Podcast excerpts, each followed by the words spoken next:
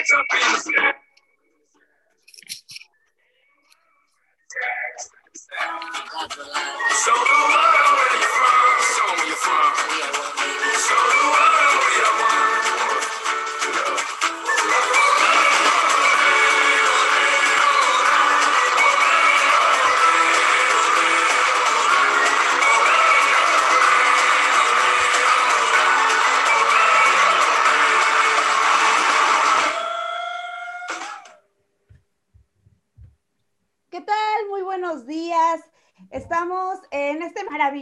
Programa y yo estoy muy contenta de compartir con ustedes. Mi nombre es Pris Muñoz y les doy la bienvenida a Keep and Can y que lo hablen ellas. Estamos eh, de costa a costa en Estados Unidos y de frontera a frontera en México por el 92.1 Radio Gol, la campeona. Así que quédense con nosotras porque tenemos información maravillosa. Eh, de entrada, México ha sido campeón del preolímpico de CONCACAF una maravillosa postal, la que nos regalaron en la noche y además muchos temas sobre la mesa y para eso quiero saludar a mis compañeras, amigas y profesionales de esta industria deportiva y comienzo contigo, mi querida Analí Rodríguez. Muy buenos días, ¿cómo te trata este miércoles? Hola Pris, muy buenos días, Jime, muy buenos días un saludo a toda la gente que nos está escuchando. Me trata muy bien, estoy muy contenta, con un muy buen sabor de boca por parte de la selección preolímpica, pero también vamos a hablar de la selección mayor y es que terminaron su paso agridulce en esta mini gira europea y vamos a hablar de eso más adelante.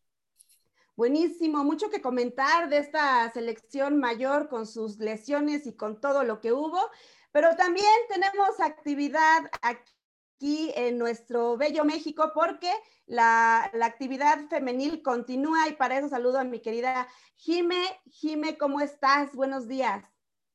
Hola Pris, hola Analí, hola a todos los que nos escuchan en Radio Gol. Muy contenta y como lo dices justamente, vamos a hablar de la jornada número 14 de la Liga MX Femenil que ya está llegando al final y obviamente del tema importante de que América ya no tiene DT porque, bueno, salió y renunció Cuellar. Así que ahorita vamos a platicar sobre eso. Buenísimo, estamos muy listas ya para arrancar. Síganos a través de todas las plataformas de Radio Gol 92.1 FM y por supuesto a través del Instagram de este programa. Búsquenos como Keep and Calm, que lo hablen ellas porque les prometemos no se van a arrepentir y vamos derechito con este tema fresquecito que nos hizo desvelarnos porque de un partido que parecía, pues digamos, trámite, se volvió una cosa cardíaca. Eh, México estuvo a casi nada de perder este partido ante Honduras. Estamos hablando de la final del preolímpico, que durante el primer tiempo, pues básicamente no pasó nada emocionante, pero ya para el segundo cayó, cayó el gol de Honduras y cayó un golazo, un tiro de larga distancia cruzado que se anidó en el ángulo y, pues nada, un buen gol, como lo decíamos, y después México logra empatar el encuentro gracias a Macías, que cobra desde los 11 pasos de manera exitosa, pero eh, ah, por un penal, ¿no? Eso lo vamos a estar platicando también se fue, se puso agónico porque se fue a tiempos extras y luego a penales y afortunadamente México pudo levantar el título de CONCACAF. ¿Cuáles son sus apreciaciones de este encuentro, mis queridas amigas? Pues mira, yo la verdad es que estoy muy contenta, así como lo, lo dices, el primer tiempo no hubo como mucho que, que, destacar. Ya en el segundo, pues se viene la anotación de Honduras, una muy buena anotación, hay que reconocerlo, hay que aceptarlo, fue una muy buena anotación por parte de Honduras, pero creo que México, creo que fue una final digna de dos equipos que lo hicieron muy bien en su camino a este último partido, a este título. Eh, esto de llegar a tiempos extras, de llegar a los penales, fue algo muy cardíaco, la verdad. Yo estoy, pues sí, ya satisfecha con esto último de la presentación de México. Creo que fue algo muy bueno para todos. Me alegra mucho que JJ Macías haya sido el que dio esta vida México porque ya estaba muy poquito va a acabarse también en el encuentro y bueno, cayó esta anotación, un penal un poco polémico porque muchos decían que no, no era, otros que sí era, sí hubo un contacto por ahí medio peligrosito, pero bueno, cayó el gol de México, JJ Macías anotó eh, el tanto para darnos vida, irnos a tiempos extras, después nos fuimos a penales, penales algo medio cardíacos. Eh, me encantó la actuación de jurado, creo que lo hizo muy bien, adivinó la mayoría a donde iba el balón y eso habla muy bien de él. Eh, creo que ya se le había destacado en otros juegos que es muy bueno para atajar penales y bueno, visto está que estuvo a punto de atajar varios aquí. pero bueno, creo que fue una excelente presentación eh, de México ya en la última parte del segundo tiempo. Se le, costó un poco, sí, le costó un poco, pero bueno, es que Honduras también estaba muy rudo, no me dejarán mentir, Honduras también, sus jugadores estaban muy rudos, entradas muy fuertes, pero creo que México aguantó, creo que México dio la cara y bueno, sigue comprobando que es el gigante de CONCACAF. Sí, la, la verdad es que sí. De este, de este tema, justamente como lo dice Ali, de que se fueron a los tiempos extras, ¿a ti te parece que son necesarios este, este tipo de, en este tipo de juegos, digamos, de trámite? Pues yo no lo llamaría como tal un juego de trámite, porque también creo que es importante la, la, posición en la que llegue México a los Olímpicos. O bueno, en este caso Honduras, ¿no? Creo que los dos conjuntos eh, es muy importante, ¿no? Porque muchos decían como, no, es que ya tiene la clasificación, o sea, nada más es, es para que pasen, pero bueno, realmente también se pelean que no les toque rivales a lo mejor un poco más complicados, ¿no? Porque van de líderes. Entonces me parece que como es final, como pues es para cerrar este torneo también, eh, pues es una buena forma, ¿no? También de hacer el partido más emocionante y también cómo se había presentado el partido, ¿no? Digo, si México hubiera ganado desde el primer minuto, pues esto no hubiera pasado, obviamente, pero bueno, Honduras, vimos una selección de Honduras fuerte, una selección de Honduras como, como un rival, pues digno de esa final que se tenía que jugar, eh, hablando de estos equipos, y bueno, al final me parece un gran enfrentamiento y que los tiempos extra, pues solo dieron paso a los penales, que a mi parecer México lo hizo muy bien, que eh, la, la tajada de jurado en el primer penal ayudó muchísimo para que México tuviera la ventaja y bueno, realmente ahí que Vega lo mete al último minuto, el penal, o sea, todos dieron su participación correctamente en esta circunstancia. Decir que Honduras es un rival fuerte, Analí habla de que se ha elevado el nivel de competencia de CONCACAF o que la generalidad del nivel de competencia de CONCACAF ha disminuido incluyendo a México, que no se pone, digamos, a la altura de la superioridad que debería tener? Mira, yo creo que ahorita el nivel, o sea, no está definitivamente al máximo, porque sabemos en las condiciones en cómo llegan ahorita los jugadores de, por lo menos lo que hemos visto con lo que fue los de Chivas, ¿no? Que al final ahorita en el último partido creo que fueron los que más destacaron el gol de JJ Macías y al final el gol de Alexis Vega que ya le dio el triunfo a México. Eh, yo siento que ahorita sí está, eh, está bien, pero no, definitivamente no al nivel, a lo mejor el que antes se exponía y se presentaba y todo esto. Entonces creo que esta parte pues hay que mm, destacarla un poquito, que sí, como lo dije hace ratito, Honduras salió muy rudo, Honduras salió algo fuerte, tiene jugadores buenos como lo fue Rodríguez, como lo fue Reyes, que demostraron y que presionaron también, pero creo que fue un partido con un buen nivel. Eh, digo, ya llegar a tiempos extras y a penales, creo que a veces es señal de que los dos son muy buenos o a veces es señal de que de plano ninguno puede, ¿verdad? Pero en este empate de uno a uno, creo que sí se vivió un poquito cardíaco y ya los penales definitivamente mm, demostraron ahí que pues México pues sí es un poquito más superior. Yo soy fiel creyente de que esta selección mexicana está armada con una muy buena camada. De, de, entrada, más allá de la crisis que tiene Chivas, la base de jugadores y la forma en que se proyectaron me gusta. La actuación de Córdoba me gusta mucho. Eh, el tema del medio campo y de la defensa, eh, me, parece que es un, una selección bien armada. Pero lo que sí me preocupa un poco, o en la generalidad preocupa, es que no generan, no generan situaciones de gol. Es decir, eh, sí son muy propositivos, eh, sí Córdoba de repente siento que se echa el equipo al hombro, pero finalmente eh, el gol que anota México es a través de penal, gracias a Macías, que Macías puede estar reconciliándose con la afición porque ya anotó y porque se vio diferente. Entonces, eh, Jime, ¿tú a qué, a, a qué crees que se deba que no se generan tantas opciones de gol, además de que el eh, de que el equipo se ve peligroso, porque contra Estados Unidos y contra Honduras, la generación de gol básicamente no estuvo. Sí, la verdad es que yo creo que también es un tema general de selección mexicana, o sea, no, no solo le pasa a, los que fueran ahorita al preolímpico, también me parece que, que, pasa en la grande, porque han sido mínimos los marcadores, ¿no? A lo mejor queríamos ver una selección mexicana que goleara totalmente, eh, y me parece que, que, justamente pues falta esta parte de, de un, un goleador bien, o sea, digo, tenemos a Córdoba, que, lo ha hecho muy bien, Uriel Antuna, pero por ejemplo, JJ Macías, eh, hasta este partido realmente me parece que fue cuando se le se vio mejor, o sea, que se lució más. Entonces, bueno, justamente lo, lo, hablan del penal, ¿no?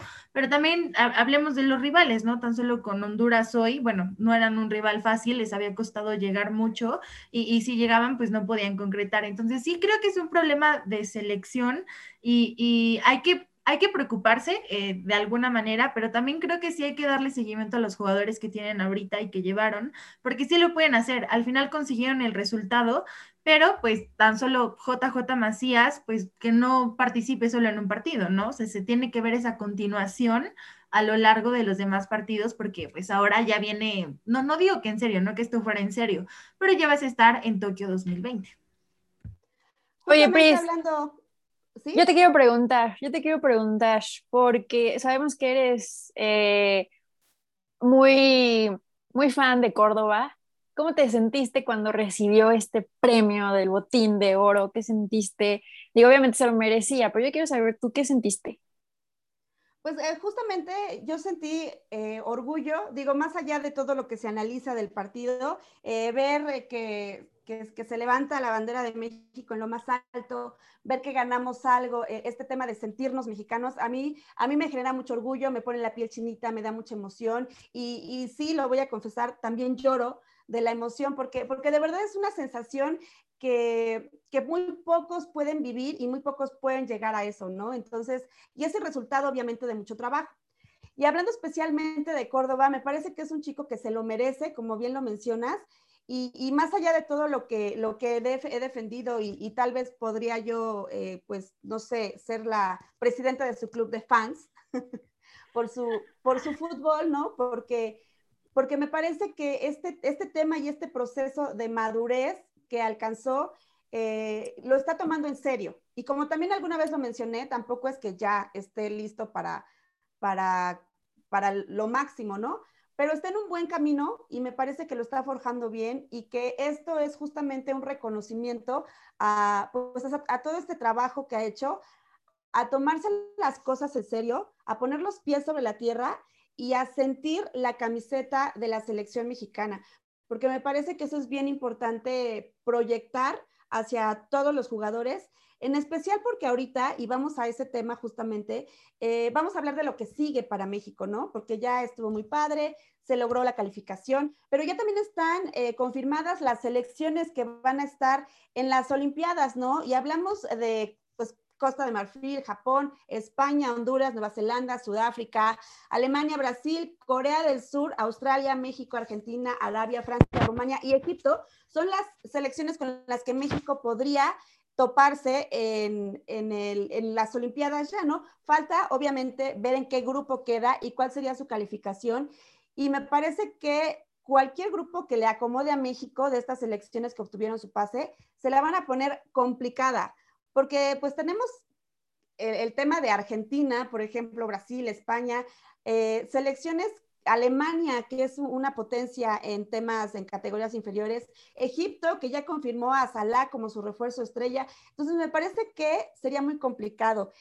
El, eh, eh, este, las Olimpiadas, perdón, de fútbol serán del 23 de julio al 5 de agosto y este 21 de abril será, será ya el sorteo para, pues para ver en qué grupo le toca a México. Pero yo les quiero preguntar, tomando en cuenta estas elecciones, lo que vimos, lo que mostró México y, lo cerca que ya están los Juegos Olímpicos, para ustedes, Jime, Analí, ¿México podrá repetir la hazaña de Londres y colgarse el oro en Tokio 2020? Híjole, la, verdad es que yo le veo futuro a esta, a esta selección. Eh, la verdad es que sí le veo futuro. Creo que ahorita demostraron que son un buen equipo. la verdad no sé si sea como Londres, porque Londres es un caso muy, muy curioso, me parece que es una selección también mágica por cómo venían, o sea, podría describirla así, pero yo sí creo que esta selección está para algo bien, o sea, para algo grande, para dar una buena participación, porque el nivel lo hay, porque sí hay jugadores y porque ya, ya vimos que ahorita sí la selección mexicana puede lograr los objetivos, ¿no? Que al final se cumplieron los objetivos que era, ¿no? Que era clasificar y, y ser el primero de grupo. Entonces se logró.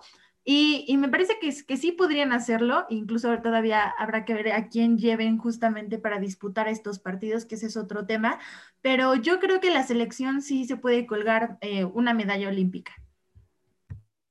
Yo también creo que, que, podría funcionar, digo, como lo dice Jiménez, si se arma realmente un buen equipo, Digo, si otras selecciones ya anunciaron a, sus figuras, a los que van a estar participando, creo que México también tiene jugadores que pueden armarla muy bien. Eh, ya lo dijimos la vez pasada, a lo mejor como lo es Romo, que es un jugador que ahorita está sobresaliendo, destacando y todo porque es muy bueno. Entonces yo creo que complementándose con los jugadores que hay ahorita, porque tú también como lo dijiste, Pris, la camada de ahorita de esta selección es muy buena. Y yo creo que ahorita en este último partido, eh, la confianza que se va a tener ya JJ Macías, que digo, sí, fue por penal, pero digo, fue algo que ya hizo, que ya logró. Entonces creo que eso le va a dar también como la confianza. Eh, Antuna, que Antuna últimamente anda como con una mejor versión de él, entonces creo que eso también puede ayudar bastante, la confianza que también se le se va a dar a Alexis Vega, entonces creo que son jugadores que si se complementan con jugadores que ya son como más, que tienen más experiencia, creo que México podría llegar muy lejos en los próximos Juegos Olímpicos y podrían hacer una buena presentación y podrían tener un buen papel y, y, ¿por qué no? Igual un poquito descabellado, o no descabellado, pero sentir que México sí pueda llegar a ganar nuevamente los Juegos Olímpicos. Si ya lo hizo una vez, lo puede volver a hacer y creo que son jugadores que tienen la calidad que tienen, el potencial y que si se de verdad están concentrados y se comprometen a ir lejos, creo que puede ser algo muy bueno, México puede llegar muy lejos y a mí me encantaría que le sigan dando la oportunidad a jurado, porque ya había leído por ahí que ya querían a Ochoa para que ya sea el que represente la, la portería, pero yo creo que no, sí, o sea, yo siento que ya mejor le deberían dar como también chance a, otros jugadores, digo, jurado creo que lo, lo, ha hecho muy bien. Si le dan más la oportunidad, creo que podría brillar más. Y, y de verdad, hoy fue una pieza clave para el partido del campeonato, entonces creo que deberían considerar más darle la oportunidad a jurado. Hoy la revolución le ha hecho justicia a jurado y me parece que yo creo que tendríamos que esperar a que se haga el sorteo para ver contra quién se tendrá que medir México y entonces eh, empezar a, debatir este tema ya más cercano a la fecha, ya más cercano a que haya una convocatoria real de si México podría conseguir o no el oro. Pero vámonos con una cancioncita, Jime, que nos vas, ¿con qué nos vas a endulzar el oído ahora?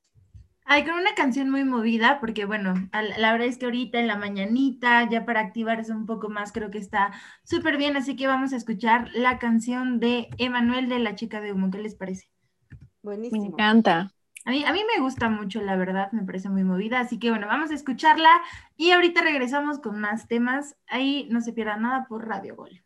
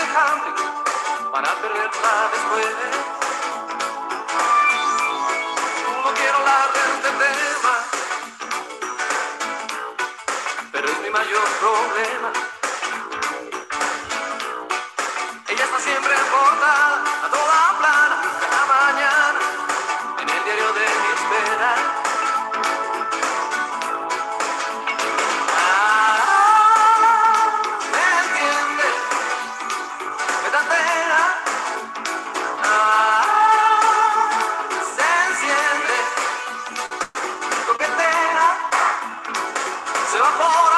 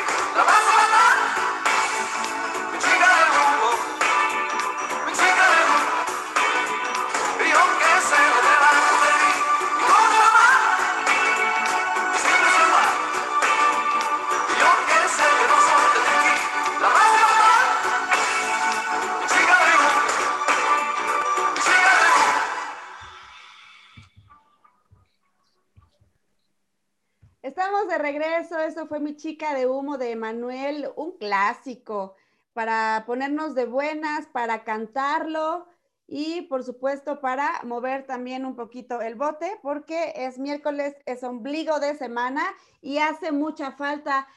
Tenemos un saludito de Gera Torres de Los Ángeles, California, que justamente nos dice saludos, chicas, pues saludo de vuelta a Gera y aprovechamos porque nos preguntan nuestras redes sociales, así que Jime, pues eh, vete tendido con todas tus redes sociales. Con todas. Todas, No, todas. Bueno, a mí me pueden encontrar como arroba Jimenota Brambila en Twitter, en Facebook y en Instagram. Y bueno, ahí, ahí estoy. A mí me pueden encontrar.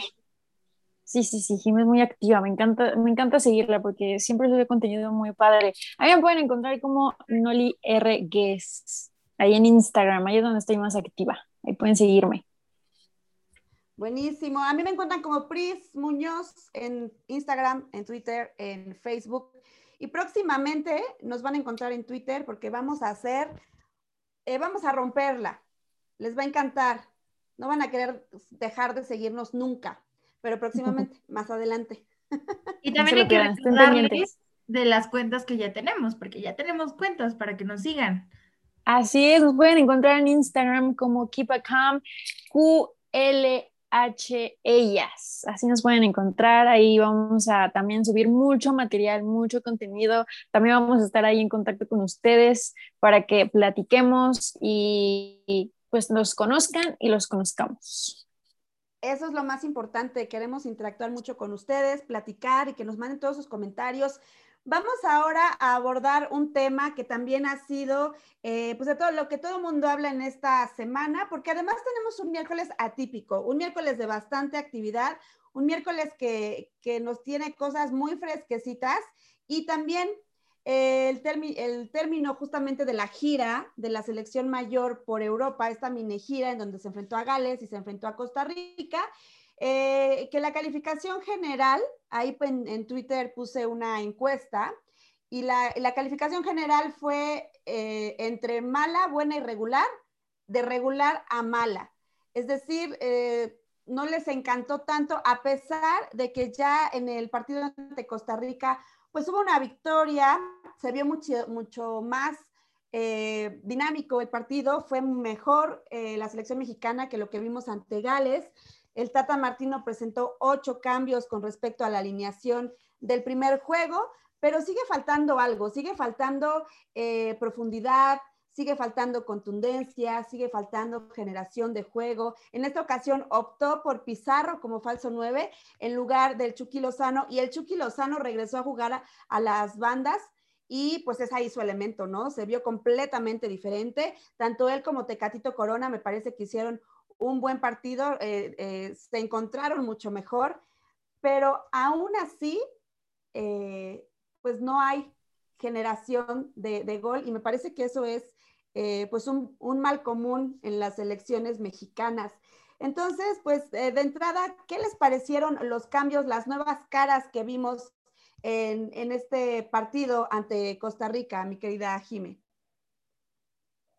Pues la verdad yo creo que vi un México mejor a lo que fue a lo que fue en el partido pasado, eso me agradó, pero tampoco vi el México que me encanta o el México al que a lo mejor en algunos partidos estoy acostumbrada y sobre todo con un rival que, que es Costa Rica, justamente. Eh, eh, bueno, también hablemos de, de la participación de, de, Pizarro, que a mí no me termina por convencer. La verdad es que a mí me deja, me deja bastante que desear. El Chucky, que, que, ya lo hace mejor, que incluso él comentó, ¿no? Que, que cuando lo cambian de, de, lugar o cuando no lo ponen en las bandas se siente medio incómodo, que es difícil para él, porque si bien es un jugador que, que ha estado anteriormente en, ese, en esa posición en otros equipos, pues es diferente, ¿no? Es una selección, entonces creo que... Creo que la verdad sí, sí es complicado. Ahora también hablando de, de la participación de, de Carlos Salcedo, pues mmm, no, no me deja totalmente satisfecha, ¿no? Creo que pudieron haber hecho algo mejor. Al final se consigue el resultado, que eso es, es, importante, pero también son las formas, porque no solo se trata de defenderse, también para ganar, un, para ganar un partido tienes que atacar, y justamente ahorita es el problema en la selección, a mi parecer. Analí, vamos a, desmenuzar esto que sucedió. Me parece que sería interesante abarcar qué fue lo que nos ha dejado esta mini gira por Europa de la selección mayor. Y yo creo que el tema puntual que, que, que queremos tocar es cuánto se extrañó a Raúl Jiménez. Con lo visto ya en este partido, con la dupla entre el Chucky Lozano y, y Tecatito, eh, sí es de verdad muy importante la presencia de Raúl Jiménez para darle otra cara a esta selección o se podría, si él no llegara a estar, que es lo más seguro?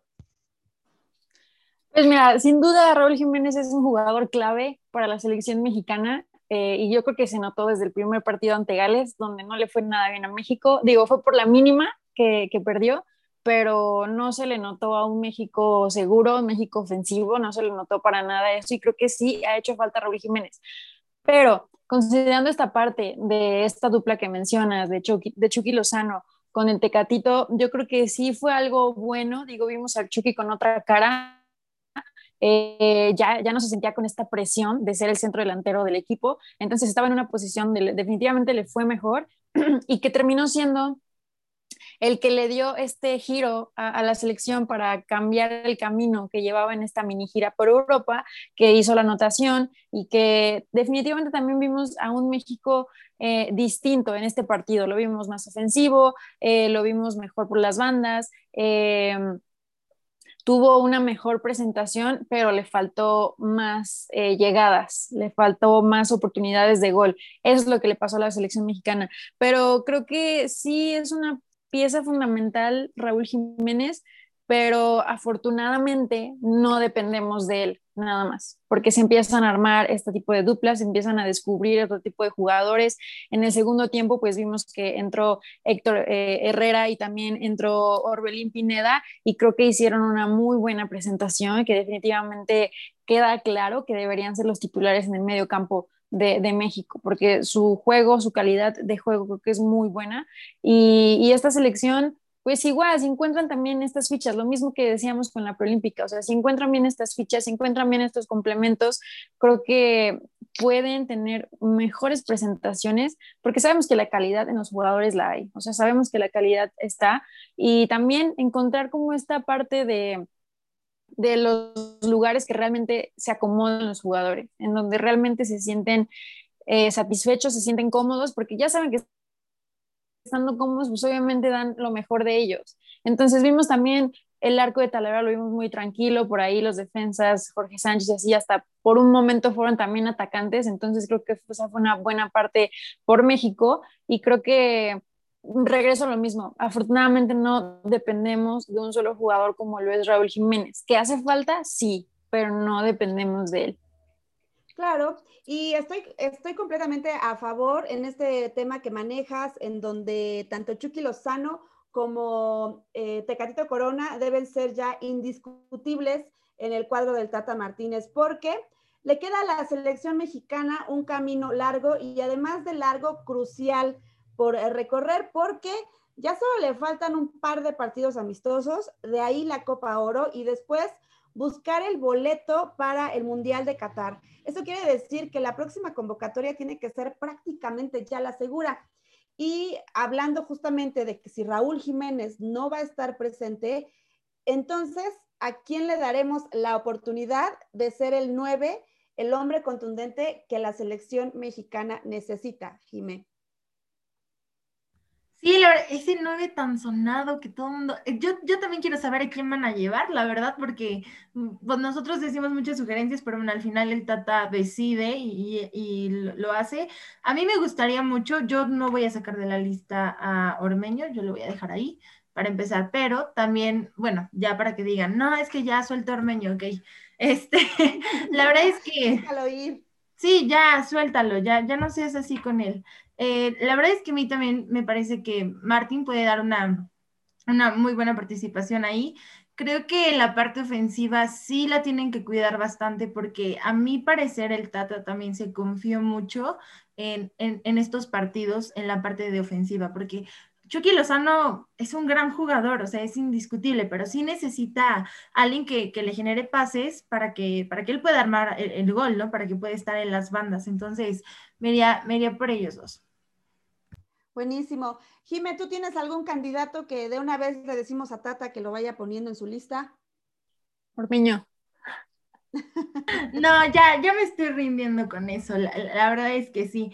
Pues la verdad a mí me, me, ha gustado mucho esto, pero bueno, creo que igual tiene que llamar a Córdoba. Creo que, que sí tiene que estar.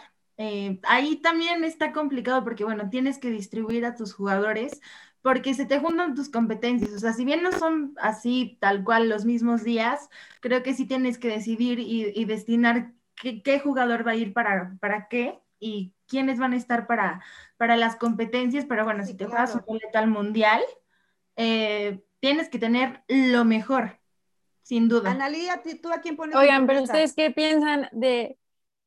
Mira, yo primero quiero preguntarles sobre esta pequeña solicitud que ha surgido por ahí en redes sociales de que, de que el chicharito regrese a la selección mexicana, que, que lo necesitan, según. ¿Ustedes qué piensan? Déjate la de chicharito, la de vela que supuestamente ya levantó la mano. A mí me parece eh, muy acertada la declaración del Tata Martino con respecto a estos jugadores, que básicamente les dijo no gracias, porque él habla de que a la selección mexicana se le quiere desde el día uno y a la playera de la selección mexicana se le respeta desde el día uno. Y si tú ya anduviste por todo el mundo diciendo que no quieres ir a la selección mexicana por lo que tú quieras, por el sereno si, si tú quieres, pero si dijiste no, ahora que ya se hizo toda la chamba, que ya se sacó el pase, que, que se están haciendo las eliminatorias, pues ya levantas la mano, ¿no? Porque ¿qué diferencia hay de la selección mayor a la, a la sub-23? Eh, ¿Qué diferencia hay de ir como refuerzo a ir con eh, este proceso de eliminación para el Mundial? Pues eh, el pase, ¿no? O sea que ya es como seguro que México va a ir a los Olímpicos y que, y que puede hacer un buen papel porque pues está una selección bien armada. Pero finalmente es de procesos y el Tata Martino dijo, ni uno, ni otro, ni otro, hablando claramente de Vela, hablando claramente del Chicharo, pues han cumplido ninguno de los procesos últimamente, ¿no? Han estado muy alejados. Y aunque a mí me encantaría ver a Vela en la selección mexicana y aunque me encantaría perdonarlo y decir que todo lo que nos ha hecho sufrir es por nuestro bien y porque nos quiere, no, no hay que dejar La relación tóxica. La relación tóxica con. Vela. Oye, pero entonces mira, si, si el Tata busca a alguien que sienta la camiseta desde un inicio, entonces yo ya me urge que le den su naturalización a Funes Mori. Ya, por favor, ya, que se lo lleve. Él sí tiene ganas de jugar en la selección y, y le, va, le va a poner todo el empeño, yo creo. Pues me parece que no está de más, ¿eh? Y así como se están acomodando las cosas, tal vez, tal vez sí pueda recibir, sí pueda recibir un llamado. Y, y a mí me parece justo esta declaración que pues, no sé, se me ocurre cuando estás en la primaria que el que más te gustaba no te volteaba ni ver y ahorita que tú estás en lo mejor de la vida ya quiere contigo, ¿no? Pues no, gracias.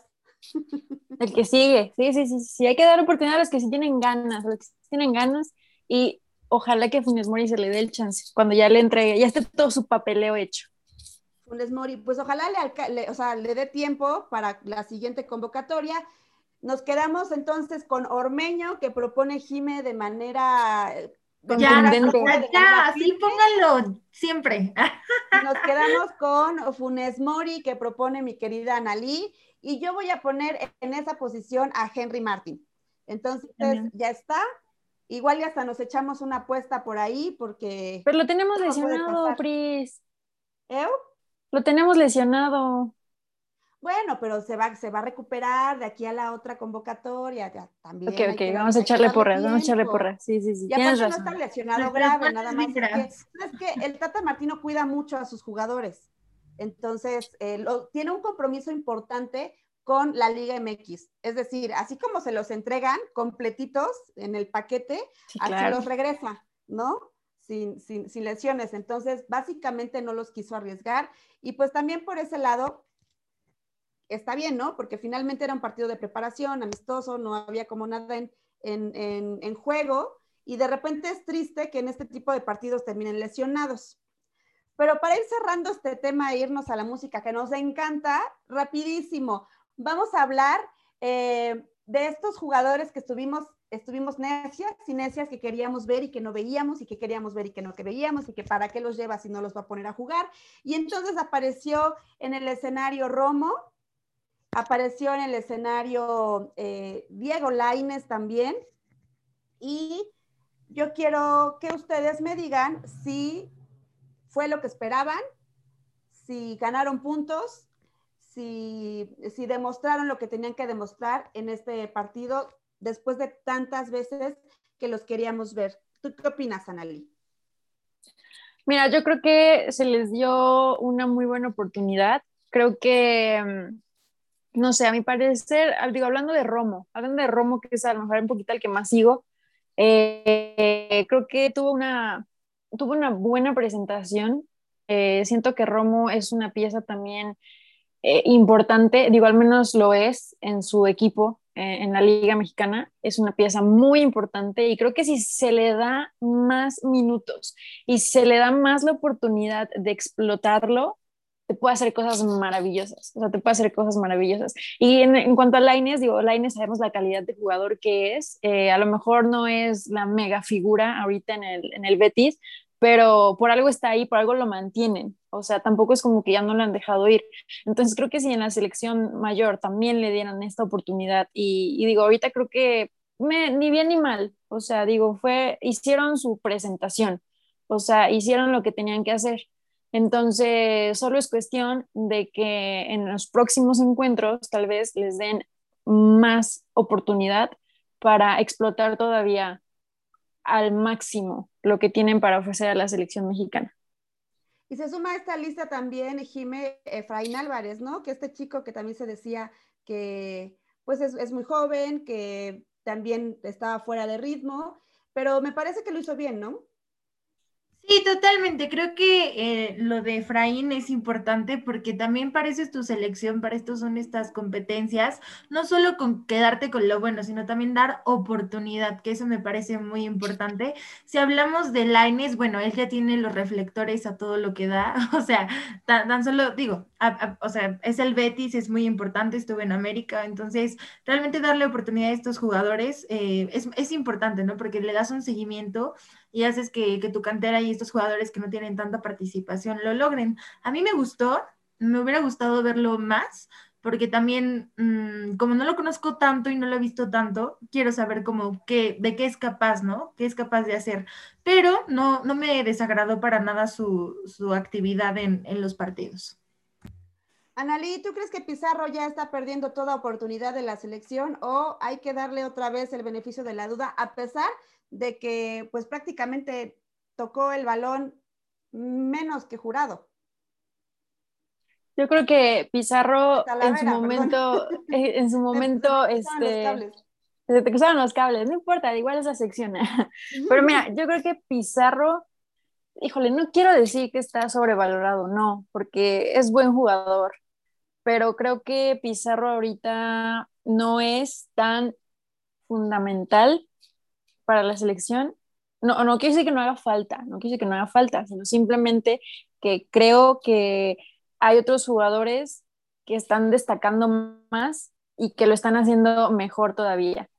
Pero bueno, Pizarro igual y sí, hay que darle el chance otra vez para que recupere la admiración de, de, toda la afición, porque digo, una vez que se fue, pues obviamente como que su nivel de presencia y de llamar la atención y todo esto, pues bajó un poquito. Entonces, pues sí, no, no hay que soltarlo por completo, pero tampoco es como, ay, Pizarro, emocionarse por completo de que esté en el equipo, ¿sabes? Yo veo como que, como que lo estás dudando, como que lo quieres reprobar, pero no te arriesgas. Entonces, ¿por qué mejor no nos dices a qué canción vamos en lo que ya te decides si lo perdonas o, o lo cortas?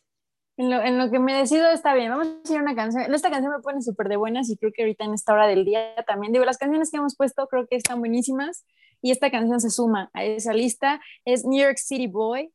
Les va a gustar muchísimo y ojalá las ponga a bailar como me pone a bailar a mí.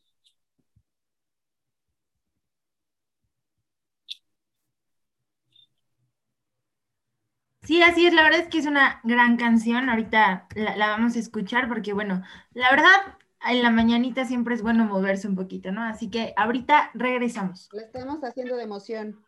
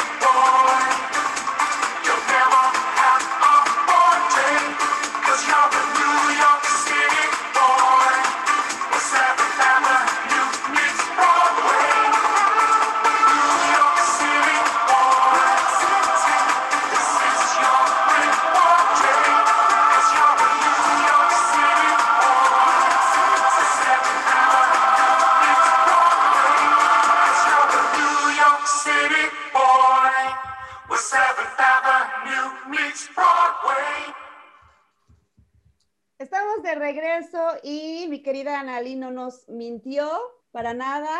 Es una canción que nos puso muy de buenas. Yo sí me puse a bailar. Aparte me acordé de pues que estas se hacían coreografías en la escuela y se bailaban muy a gusto con trajes todos platinados, Brillosos, sí, sí, sí. metálicos, brillosos y que te asabas en el festival de la escuela, pero era una maravilla. Sí, yo les dije, es que esta canción-. Yo les dije que esta canción era para bailar. ¿no?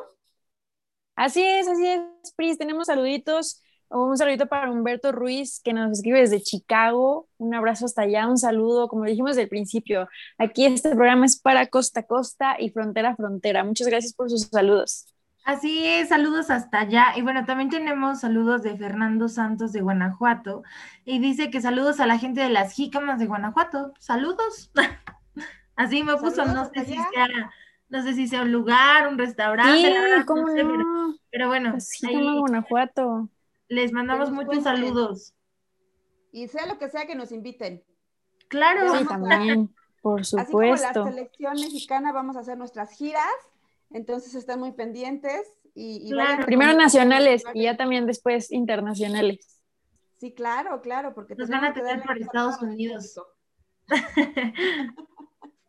Buenísimo. Tenemos tema de lujo para cerrar con broche de oro esta emisión de Keep and Calm y que lo hablen ellas. Y se trata de la Liga Femenil, la Liga MX Femenil, porque entrará en actividad la jornada número 14 que nos trae sorpresas interesantes. Y Jime, cuéntanos cuáles son los partidos más atractivos que no nos tenemos que perder de esta jornada. Así es, mira, ya está cerrando la Liga MX femenil, ya estamos eh, pues cerrando el torneo prácticamente, que cada vez se pone más difícil porque ya no sabes quién va a ganar. O sea, antes la liga era como que, ah, ok, eh, Rayadas, Tigres y, y ya. Regias. Sí, exacto, pero ahorita ya vemos a, a equipos que están muy bien y bueno, eh, a mí me gustaría primero decir del partido de Tigres contra Cruz Azul femenil. Eh, Tigres va bien, va, muy bien re- realmente y bueno, Cruz Azul queda un gran torneo, Tigres va en primer lugar y Cruz Azul se encuentra en la posición número 6. Entonces, ¿cómo ven este partido? Atractivo. que va a estar muy interesante, sí, y más porque sabes que las celestes no habían tenido sus mejores torneos últimamente. Yo creo que hasta apenas este torneo creo que es donde les está mejorando y me encanta esta niña, la jugadora, la china Curil, porque creo que lo está haciendo muy bien en el equipo azul. Entonces, creo que va a ser un partido muy interesante de entrada. Ya sabemos que con las regias es garantía de que va a haber un buen, un buen partido. Entonces, creo que va, va a estar muy. No hay, no hay que perdernos este encuentro. Yo creo que también hay que es. estar súper pendientes de lo que suceda en el América contra Santos, porque ahí hay un tema muy interesante. El equipo de América se ha quedado sin director técnico, porque la jornada pasada tuvieron el Clásico Nacional y perdieron lastimosamente, de manera vergonzosa, cuatro goles a dos ante Chivas, el acérrimo rival, y en el Azteca. Yo creo, no sé, Jime, si, si me equivoco, corrígeme, pero ese es el primer aztecaso femenil. Sí, no, la, la verdad es que sí, porque de hecho Chivas le había costado ganar en los clásicos, entonces, bueno, fue un logro totalmente para Chivas y, y pues sí una decepción grande para el América por todo lo que implica.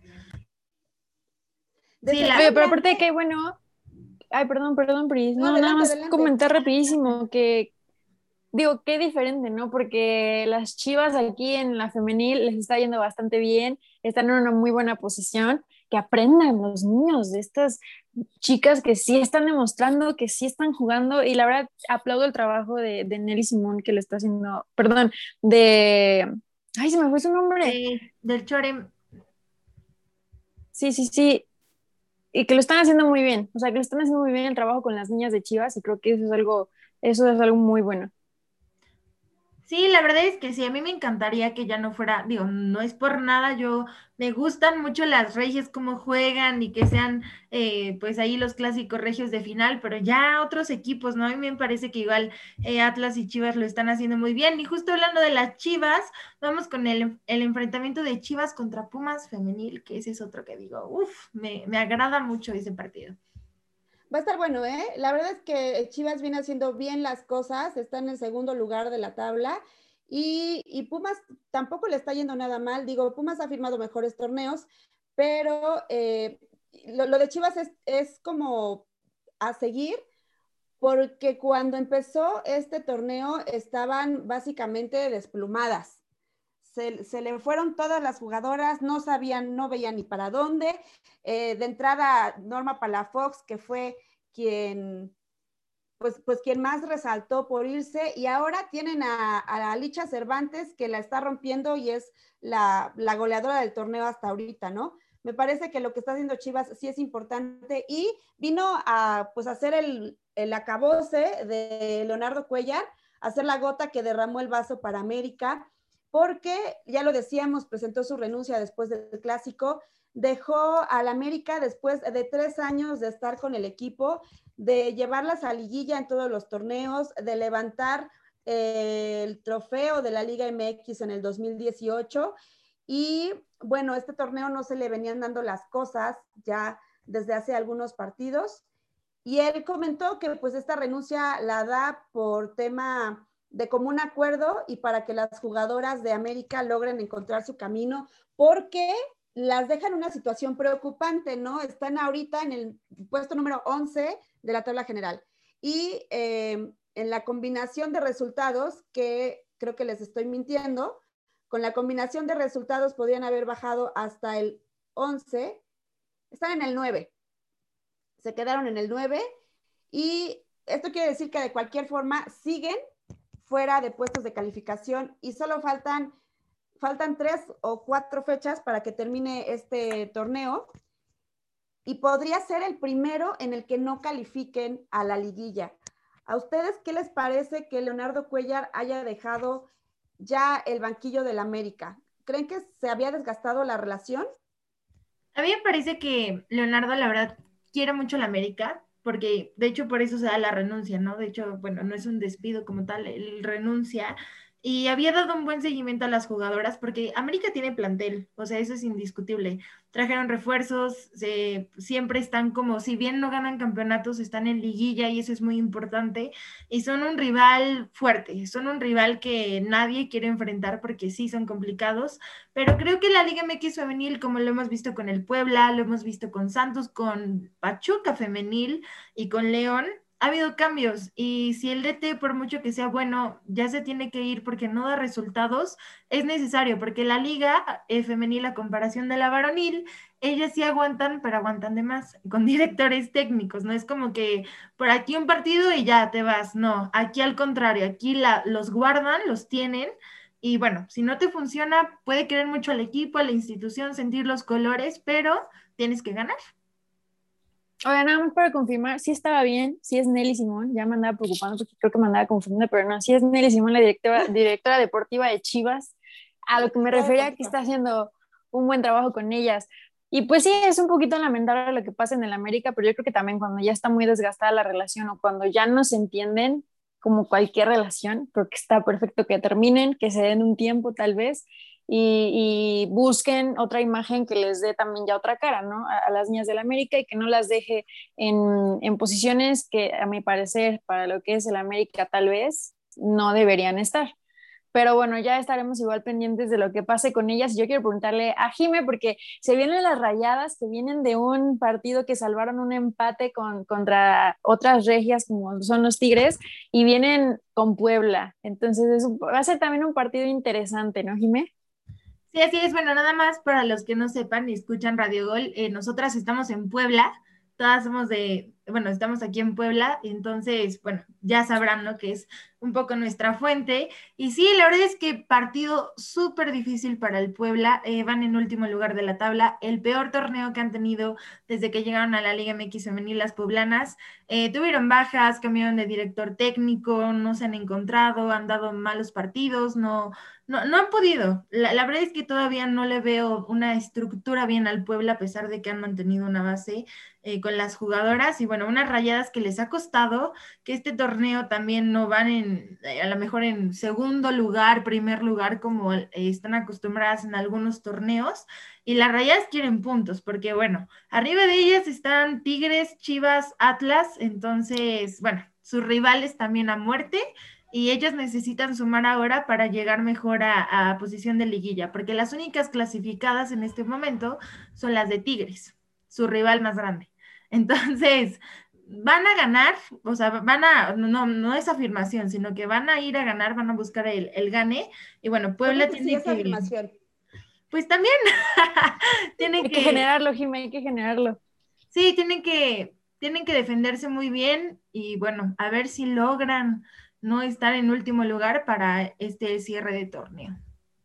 A Puebla le ha ido muy mal este, este torneo y en realidad no les ha ido bien, eh, pues prácticamente en ninguno, salvo en el que calificaron a liguilla. Pero eh, analizar el caso de Puebla, para quienes nos están viendo, eh, va a ser bien interesante. Pero para no hacerles el cuento muy largo y para que no digan, ay, Puebla, ¿por qué dice que va a perder? No sé qué. Bueno, hay que aclarar una cosa. Puebla es el plantel que tiene a las jugadoras más jóvenes de, del torneo. Puebla es el único equipo, si Jimé no me deja mentir otra vez, que tiene convocadas a selección nacional en categorías sub 15 y sub 17. Así es. Y esto quiere decir que eh, en la Liga MX femenil no hay, digamos, un tope de edad, ¿no? Es decir, depende mucho del presupuesto de cada una de las ligas y de cada uno de los equipos y las instituciones. Entonces, pues en equipos como Monterrey, que viene a jugar este fin de semana a Puebla, eh, pues pueden tener jugadoras de 24, 25, 23, 28. No hay como un, un tope, ¿no? De como lo había al principio, que solo tres mayores de 25, ¿no? Ahora no lo hay. Entonces, el tema es que cuando tú ves en un partido a Puebla frente a Monterrey, frente a América, frente a Chivas, frente a Cholas o Cholos, eh, cuando las ves, se nota de inmediato el tema físico. O sea, estás poniendo a niñas de 15, 17 años que todavía no terminan de desarrollarse con chavas que ya terminaron ese proceso. Entonces, eso es un reto bien importante para Puebla, un reto bien importante para la directiva. Y más allá de los resultados, pues es esta parte de que el, tema de la Liga MX femenil está, di- dista mucho en, en- que sean parejos los equipos, ¿no? Eso no existe. Y bueno, ya con eso cierro mi justificación a que Puebla le está yendo muy mal. Oigan, oigan, pero a ver, ¿qué me dicen? Tú mencionas, Pris, de que Puebla es de que lo más joven y así ahorita en, en la liga y todo eso, pero ¿qué me dicen de Ali Soto, jugadora del Pachuca, que es la más joven de 14 años, que anota un Ah, gol sí, en la liga femenil y justamente al Puebla? O sea, la más chiquita de la liga le anotó al Puebla. Esa es la ironía de la vida. Pero ¿sabes qué? Con Pachuca pasa algo muy interesante. Hablando de los procesos y de los cambios, en Pachuca apostaron por eh, renovarse. Y entonces Eva Espejo, que era la directora técnica, se volvió directora deportiva del equipo, ¿no? Ya conoce las bases y es quien arma ahora. Y se trajeron a Toña Is, la, la, la que fue entrenadora de la selección de España en aquel mundial de, de sub-10. Sub, ¿cuál fue? ¿Sub-15? Sub-17. Ajá, el de Uruguay, 2018, Mundial Sub-17, ya. De eh, femenil, en donde justamente la selección mexicana femenil de manera histórica fue subcampeona. Pues la que dirigía esa escuadra de España, que quedó campeona en ese mundial, es hoy la directora técnica de Pachuca. Que eso Entonces- para la Liga MX femenil también es wow, porque es como llevarle otro nivel de competencia, de experiencia. O sea, más allá de que sean rivales, lo que buscamos es crecimiento en el fútbol mexicano femenil, que por cierto ahorita ya vamos a hablar de, de otro tema, porque bueno, ya viene, eh, vamos a hablar del enfrentamiento que va a tener el tri femenil. Eh, bueno, ahí coméntenme contra quién se podrían enfrentar o contra quién se van a enfrentar. Pues viene el partido de preparación de la liga, de la selección femenil, que es el próximo 13 de abril a las 12 del día contra La Roja, contra España. Se viene, creo que una selección también importante, una selección fuerte y vamos a estar también muy pendientes de cómo le va a la selección femenil. Son buenas noticias. Vamos a estar hablando también de esto y justamente de eh, la nueva era de la selección femenil con Mónica Vergara al frente. Curiosamente, la dinastía Cuellar, Leo- Leonardo y, y su hijo ya dejaron eh, de ser parte de uno de América y otro de selección femenil. Entonces veremos cómo se va armando este tema sin los Cuellar en el fútbol femenil. Chicas, llegamos al final de Keep and Calm y que lo hablen ellas, o sea, nosotras. Estamos uh, muy contentos porque nos hayan acompañado en este miércoles. Jime, muchas gracias. Buenos días. Gracias, Pris, gracias, Analí, gracias a todos los que nos escuchan. Recordarles que también acabando el programa, si no lo escucharon completo, pueden ir a Spotify y ahí nos van a encontrar, eh, van a encontrar el podcast que tenemos de que lo, que lo hablen ellas para que no se pierdan de nada. Y bueno, saludos a todos en casa, buenos días. Buenísimo. Analí, vámonos. Pris, Jime, muchísimas gracias. Un abrazo grande a toda la gente que nos está escuchando, a ustedes también. Muy buenos días. Nos escuchamos en la próxima. Yo soy Analí Rodríguez. Cuídense mucho. Gracias por escucharnos. Nos escuchamos nuevamente el viernes y de ahí lunes, miércoles y viernes de 11 a 12 por aquí en México y allá en Estados Unidos a partir de las 10 de la mañana. Síganos, por favor, sean muy felices. Nos vemos el viernes. Cuídense. Bonito miércoles. Bye. Adiós. Chao.